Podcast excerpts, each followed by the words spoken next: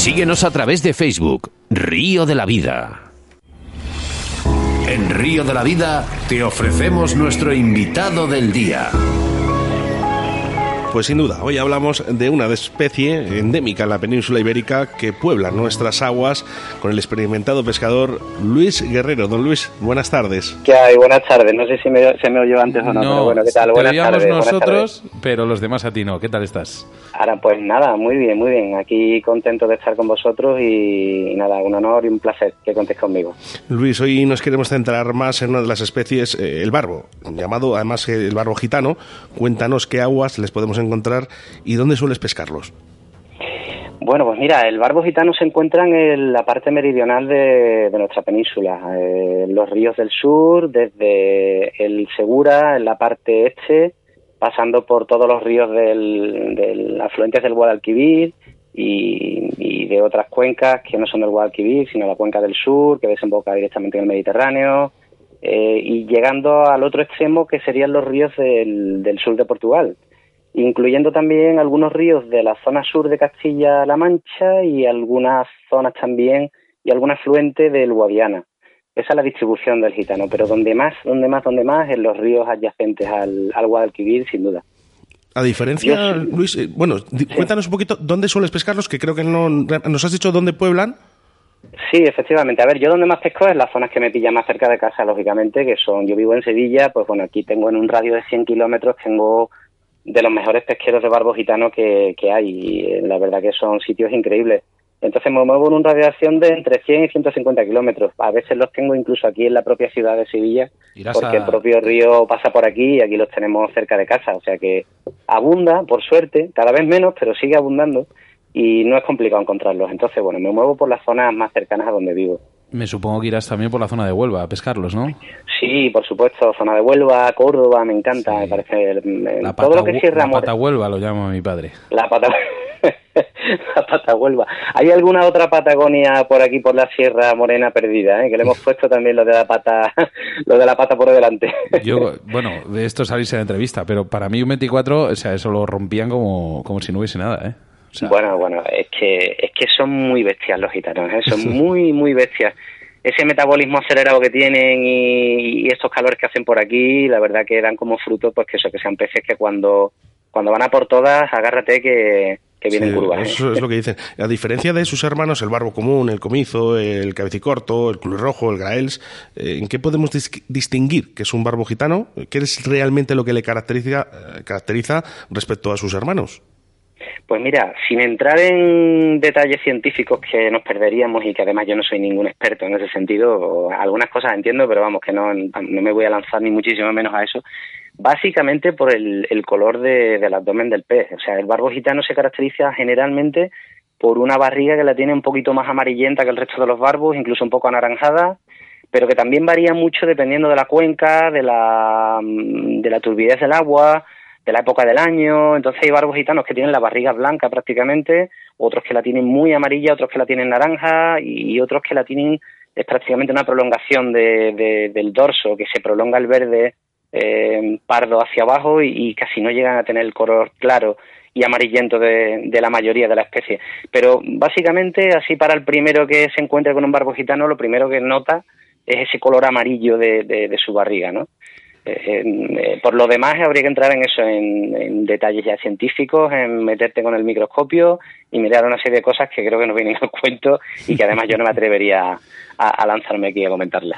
Sí que es verdad que, por ejemplo, que el pez, eh, este pez, el barbo, cubre la gran mayoría de las aguas de nuestra península, pero el gitano, al final le llamáis gitano por, por esas características, sobre todo porque, porque le encontráis en vuestra zona.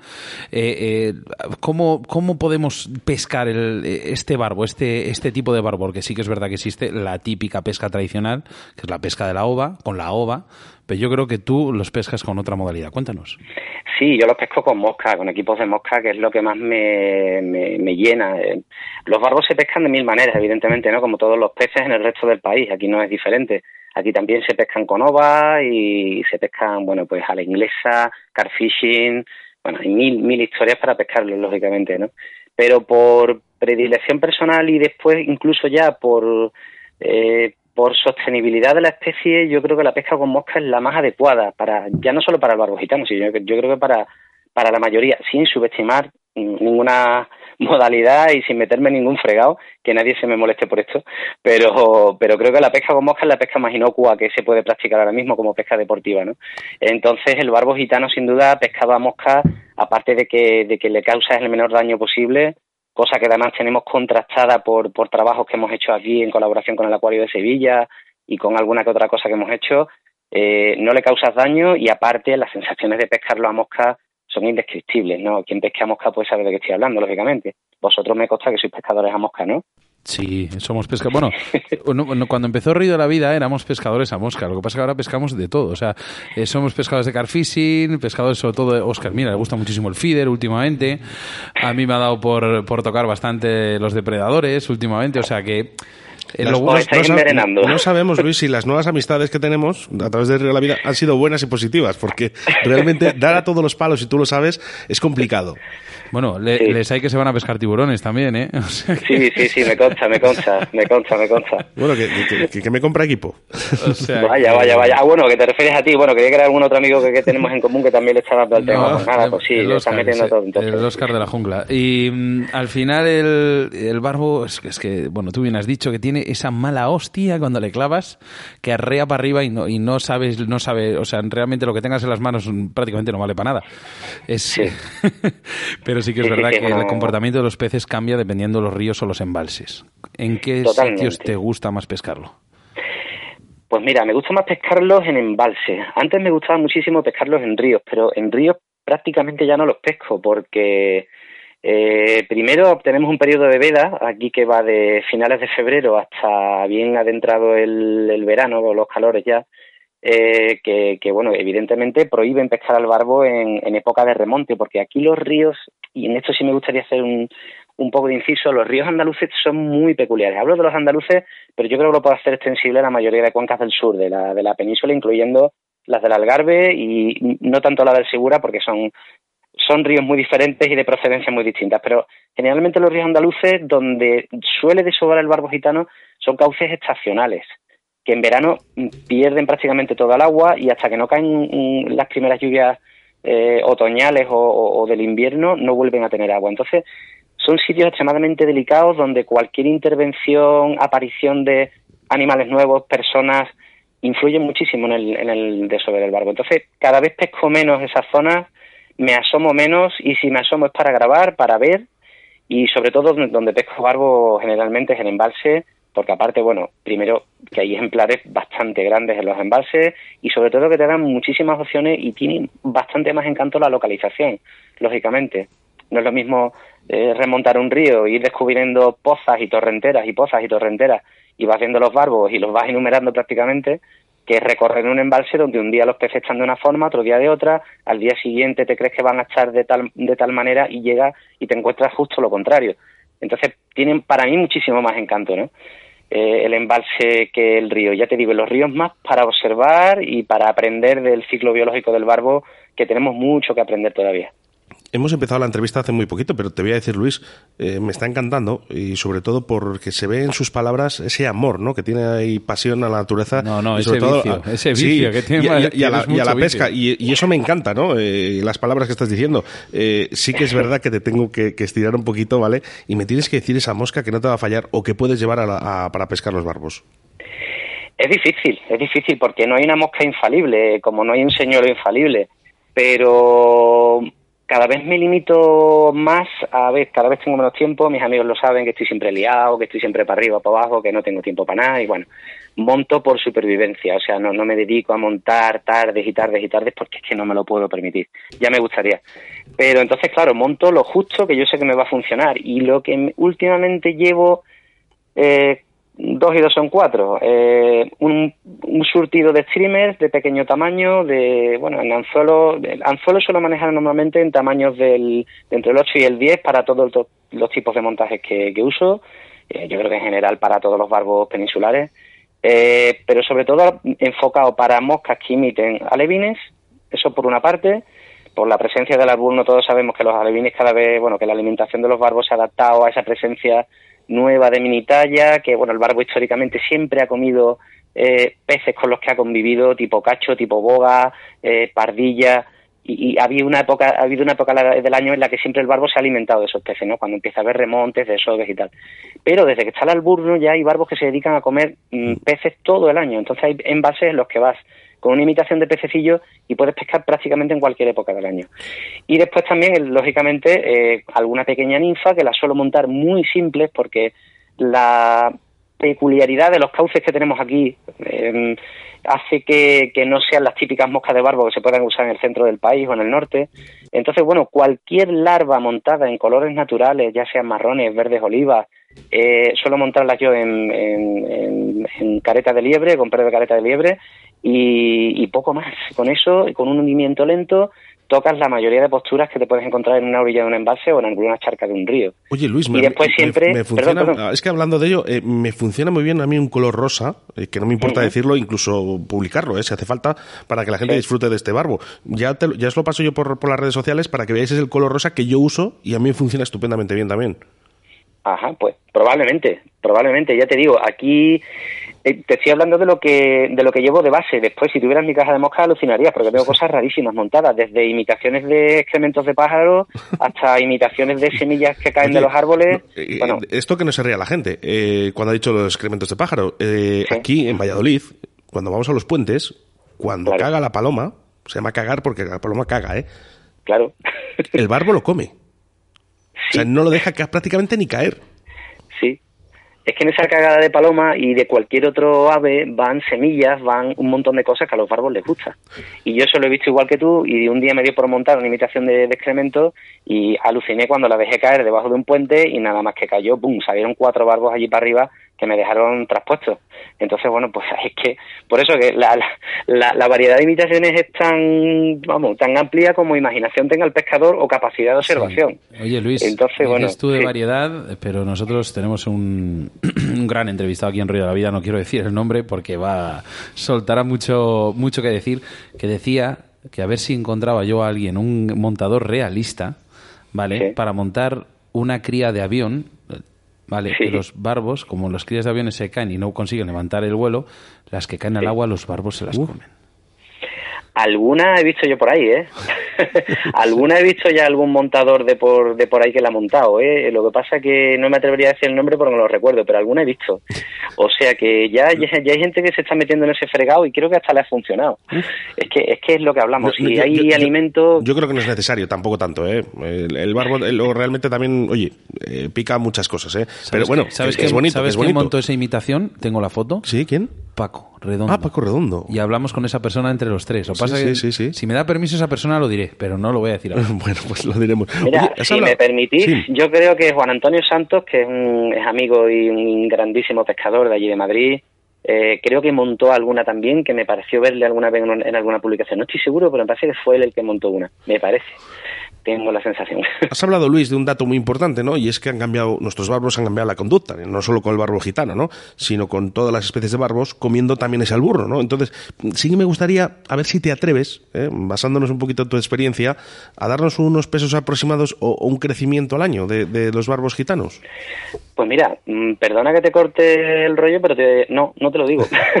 no, y te, y te explico. No te lo digo porque es que es tan extremadamente variable dependiendo del el cauce, de, mm, de, de, la, del año, depende de tantas cosas, de, es súper complicado. O sea, yo pesco mm, muchos embalses y en algunos embalses te, te, puedo asegurar que hay peces que tienen una longevidad que yo creo que alcanza la máxima de la especie, que son entre 15, 18 y 19 años, por lo que yo calculo, por lo que he podido ver con algún trabajo que hemos hecho en colaboración con, con, algún ictiólogo y demás, eh, que he visto peces de, esas edades que se han calculado que tienen esas edades y que no pasaban del kilo y medio. Y después he visto otros barbos en otros embalses y en otros cauces, de incluso en ríos, que siendo muy jóvenes, pues quintuplicaban ese peso. O sea, eh, eh, y, sin embargo, otros ríos muy parecidos pues el tamaño máximo de esos peces no llegaban a los 30 centímetros en, en, edad adulta. Influye, claro, es que es un mucho el, el, tipo de mineral del agua, todo. Supongo, y, la cantidad de alimento, hay muchos muchos ríos que tienen muchísimo alimento, otros ríos que igual, por lo que tú comentas, ¿no? Por el tipo de, por el pH del agua, por el sustrato que tengan en, el suelo, pues se generarán más o menos eh, macroinvertebrados y esos barbos comerán más o menos. Entonces, es que varía tanto que de verdad no me atrevería a decirlo. Lo que sí sé es lo, al, tamaño que pueden llegar a alcanzar y, y, bueno, hay peces que llegan casi al metro de longitud y que yo sepa hay registrados barbos de 9 kilos que no llegan al tamaño de los comizos o, u otros de, de, otras partes del país, pero sí que llegan a tamaños bastante considerables. Pues fíjate, agarrar un gitano de, esa, ese calibre tiene que ser para, para agarrarse los machos. Mm, ya te eh, digo, el, yo no he llegado a ese calibre, pero me he quedado en la barrera de los 6, 6 y poco y te puedo asegurar que, que asusta, ¿eh? que el carrete lo miras y dices tú, cuidado. estamos en otra liga, cuidado. Eh, realidad o ficción.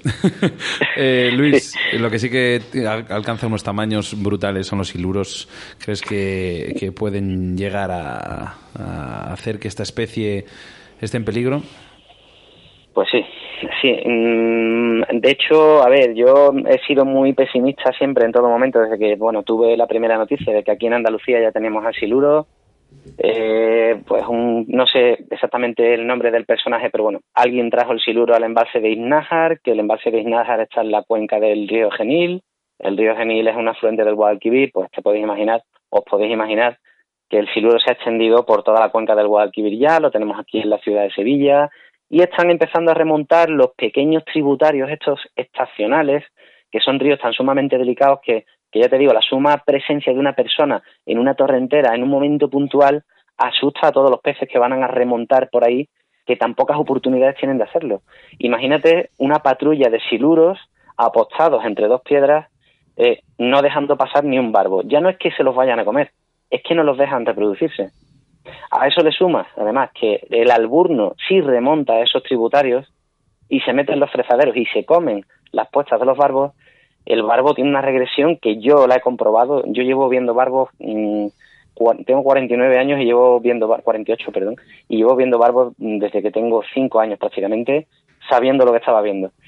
Y os puedo asegurar que hay ríos donde había muchos barbos en los que ya no hay barbos.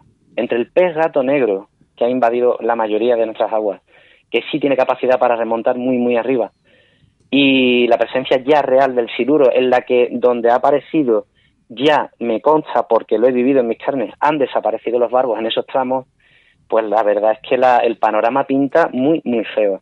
Yo lo único que pido, ya que estoy aquí, tengo la oportunidad de que me dais este momento, por favor, el que me escuche y tenga en la cabeza pescar un siluro y subirlo al embalse de su pueblo para ganarse la vida con ello, para poder pescarlo cerca de casa. Por favor, dejemos los siluros donde están. No van a desaparecer y eso hay que aceptarlo. Nos gusta o no, pero dejémoslos donde están, por favor que nadie suba un siluro presa arriba. No se puede ni imaginar seguramente el daño que va a causar por desconocimiento, porque no tiene por qué saberlo, ¿no? Pero, pero es que hacemos cosas que sin aparente mala intención generan un daño increíble. Y el barbo y todos los barbos peninsulares son endémicos. No los hay en ningún, ningún otro sitio del mundo. Del mundo. Y cuando viene gente de fuera de España a pescarlo aquí y te lo dice, dice, he atravesado medio planeta para pescar tu barbo gitano eso te da mucho que pensar, ¿no? Y que nosotros mismos estemos moviendo siluros de un sitio a otro, pues me duele profundamente. Entonces, bueno, creo que habría un debate importante aquí, pero bueno. Un debate un problema real. Y, es una realidad, al final es lo, que, lo que estamos viviendo. Lo que sí que estamos viviendo ahora, en directo, aquí en toda España, es que están, está cayendo oro del cielo. ¿Está lloviendo por ahí? Está cayendo oro del cielo, sí, está lloviendo. Y aquí lleva dos días lloviendo prácticamente todo el día. Eh, hasta hace cuatro días, y me supongo que por ahí seguiréis igual de mal, eh, los embalses estaban al 30%. ¿Esto qué supone para el barbo gitano? Pues mira, a ver, eh, el barbo tiene, a pesar de, de, esto que hablamos, de las alóctonas y tal, y que son peces que están en regresión por este problema, tienen una capacidad de adaptación a, aguas poco oxigenadas, eutrofizadas, con mucha cantidad de lodo, de limo en suspensión, tiene una capacidad de adaptación que, es sobrecogedora. Entonces, no daña tanto el, Hombre, si un embalse se seca, lógicamente, esos barbos mueren, ¿no? Pero si mantienen un mínimo de agua, mm, lo más probable es que sobrevivan eh, la gran parte de la, de la población. Eh, ¿De qué manera estropea un poco nuestra visión como pescadores? Pues que claro que Los barbos, lo, bonito es pescarlos en agua lo más limpias posibles, que tú los veas, que veas cómo se alimentan, cómo levantan las piedras, cómo incluso sacan la cabeza del agua para mover una piedra porque se le ha quedado el alimento a la piedra en la parte al aire y el barbo sube y saca la boca y se pone a comer fuera del agua. O sea, hace unas cosas alucinantes. Con estos niveles, ¿qué pasa? Pues que queda al descubierto el, el, manto de sedimentos del embalse, que todos los embalses tienen una capa de sedimentos al fondo, que en el momento que eso sale a flote tenemos un problema. O sea, las laderas tienen una inclinación hasta que llegas al manto de sedimentos, ¿no? En el momento que llegas a ese manto de sedimentos, primero, no te puedes acercar a la orilla a pescar porque te hundes hasta la rodilla, con lo cual afeas muchísimo la pesca. Segundo, la alimentación de los peces cambia muchísimo, muchísimo.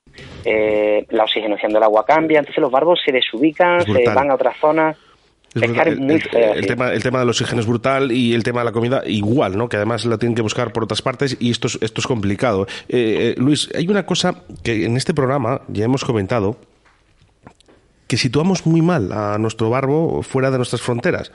Yo me imagino, ¿no? En otros países venden otro tipo de peces, ¿no? Y especies ¿Crees que el barbo es un motor económico para los aficionados a la pesca de otros países? Porque yo estoy viendo eh, pesca en Colombia, pesca en Lima, pesca. Ellos eh, eh, venden todo. Y nosotros tenemos algo endémico, algo yo creo que impresionante para todo el mundo. Y yo, mi opinión es que no lo vendemos. Totalmente de acuerdo. Totalmente de acuerdo. Em, yo no he viajado por todo el mundo, pero tengo la suerte de conocer a muchísima gente y la gente te cuenta cosas, ¿no? Eh, después con esa gente he compartido la pesca del barbo gitano y, cuando capturan su primer barbo gitano te, te, miran a los ojos y te dicen sinceramente, dicen, Dios mío, ¿cómo no he descubierto esto antes, no?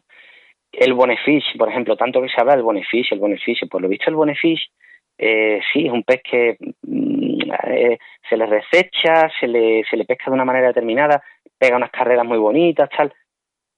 Según tengo entendido, no, no es una persona la que me lo ha dicho, me lo han dicho muchas, eh, la carrera de un barbo gitano se lleva de calle al bonefish y, a muchísimos peces de mar.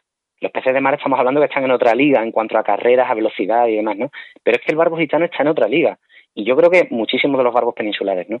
Cuando viene alguien de fuera y te lo dice, dice, joder, ¿de dónde habéis salido? ¿De dónde habéis sacado estos peces, no? Y alucinan y te dicen, es que no sabéis lo que tenéis, ¿no? Y tú dices realmente, es que yo, que conozco muy bien el barbo gitano, ni yo mismo sabía que era tan así, ¿no? Entonces, evidentemente, no estamos vendiendo lo que tenemos aquí porque realmente no tenemos una visión global de la pesca. Creo que en España hay falta madurez. Eh, y lo digo desde en el sentido constructivo. Falta una madurez en el colectivo de pescadores necesaria tanto para la supervivencia de la pesca como para la sostenibilidad de la misma, como para que los ecologistas que con sus argumentos nos van a derrumbar mm, nuestra afición tenemos que madurar, tenemos que enfocar, esto de una visión, con una visión más global, darnos cuenta de lo que tenemos, conservarlo y hacer de lo que hacemos algo sostenible. Ah, tenéis un tema, perdona que, me extienda tanto y vaya tan rápido, pero es que veo que sé que hay poco tiempo. Eh, habéis lanzado una pregunta de si se puede vivir de la pesca en España. Y yo he probado, eh, he tenido unos años en los que estuve intentándolo, se sobrevive y mal pero también me di cuenta que, es un arma de doble filo, cuidado, que darle de comer a la gente a través de la pesca requiere que esas personas estén preparadas y sepan lo que están haciendo. O sea, no me vale que tú para sobrevivir o para ganar dinero me muevas al siluro y me lo, me lo pongas en la puerta de tu casa. No, valora lo que hay, que es más que suficiente como para que podamos vivir de ello. No hace falta traer otras especies aquí, dejémoslas donde están, que ya es tarde para muchos sitios, pero dejémoslas donde están, que con los barbos, por ejemplo, tenemos aquí un potencial que realmente no somos conscientes. Entonces, radicalmente lo vendemos mal. O sea, eh, es rotunda la respuesta.